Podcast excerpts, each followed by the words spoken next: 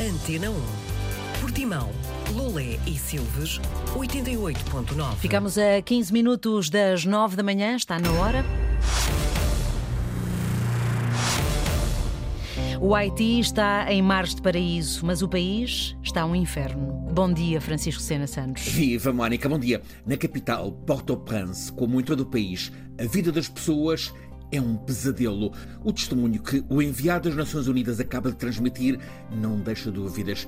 Bandos armados matam-se uns aos outros, raptam, violam, aterrorizam a população, impõem a violência deles a mais de metade da capital do país. Gangs control over 50% of the capital. They rule ruthlessly, kidnapping, extorting and terrorizing the population. Port-au-Prince tem um milhão de pessoas. O Haiti quase 12 milhões. O norte-americano William O'Neill está a voltar de lá em missão. Ele tem experiência de missões em lugares de inferno para os direitos humanos, do Ruanda ao Kosovo. O que ele tem visto em sucessivas missões ao Haiti nestes últimos dois anos é do pior. Os bandos armados usam, por exemplo, a violência sexual como uma das armas para submeter a população. The gangs are responsible for sexual violence against women and young girls. They use sexual violence to terrorize the population and to demonstrate their control. Grupos de autodefesa estão a fazer de polícia e a crueldade, a tiro ou com armas brancas, essa crueldade é tal que mesmo as ambulâncias ao serviço dos médicos sem fronteiras não ousam avançar para esses lugares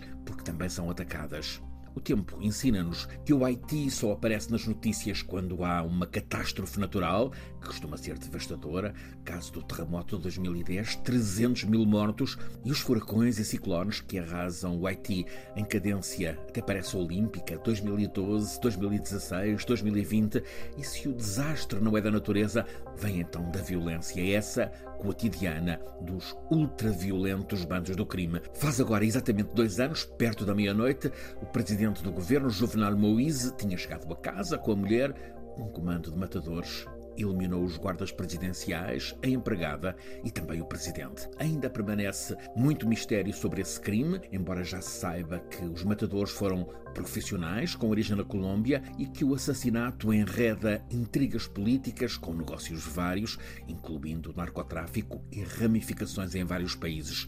O presidente Jovenel tinha anunciado o reforço do controle de fronteiras acabaram com a vida dele. O Haiti ficou sem cabeça política, a não ser um primeiro-ministro interino, Ariel Henry, sem qualquer autoridade. O edifício do Parlamento e do Senado, em Port-au-Prince, tinha ruído com o terremoto de 2010 e assim continua. Já não há políticos eleitos neste país com 12 milhões de sobreviventes. É uma terra na outra metade da ilha Hispaniola, nas Caraíbas, partilhada no sistema mundial pela República Dominicana, que continua com muito turismo, mas que já levantou um muro na fronteira para barrar os haitianos que procuram refúgio e o Haiti, impróprio para visitantes de bem. O enviado da ONU confirma que não funciona qualquer sistema de saúde. Há algum esforço de socorro. A polícia não se dá por ela. O Programa Alimentar da ONU tenta acudir às pessoas com alimentos básicos, também fornece a energia possível através de geradores. As lojas que ousam abrir portas correm o risco de ser pilhadas.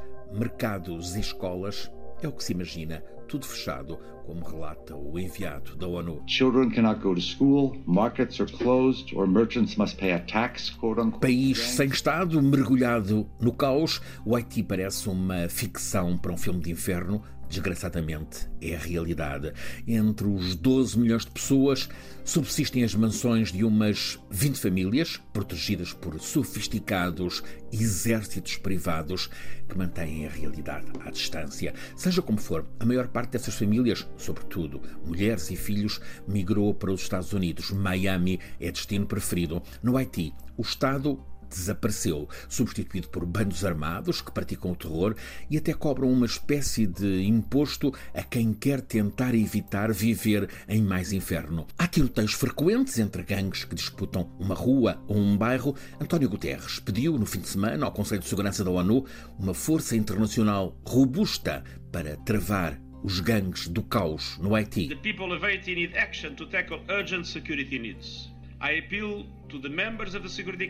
é um pedido repetido há vários meses, mas ninguém se oferece para acudir a um país que é um dos mais pobres, mas também dos mais perigosos e desprezados no mundo. Situação do Haiti em um dia no mundo. Francisco Sena Santos volta a ouvir.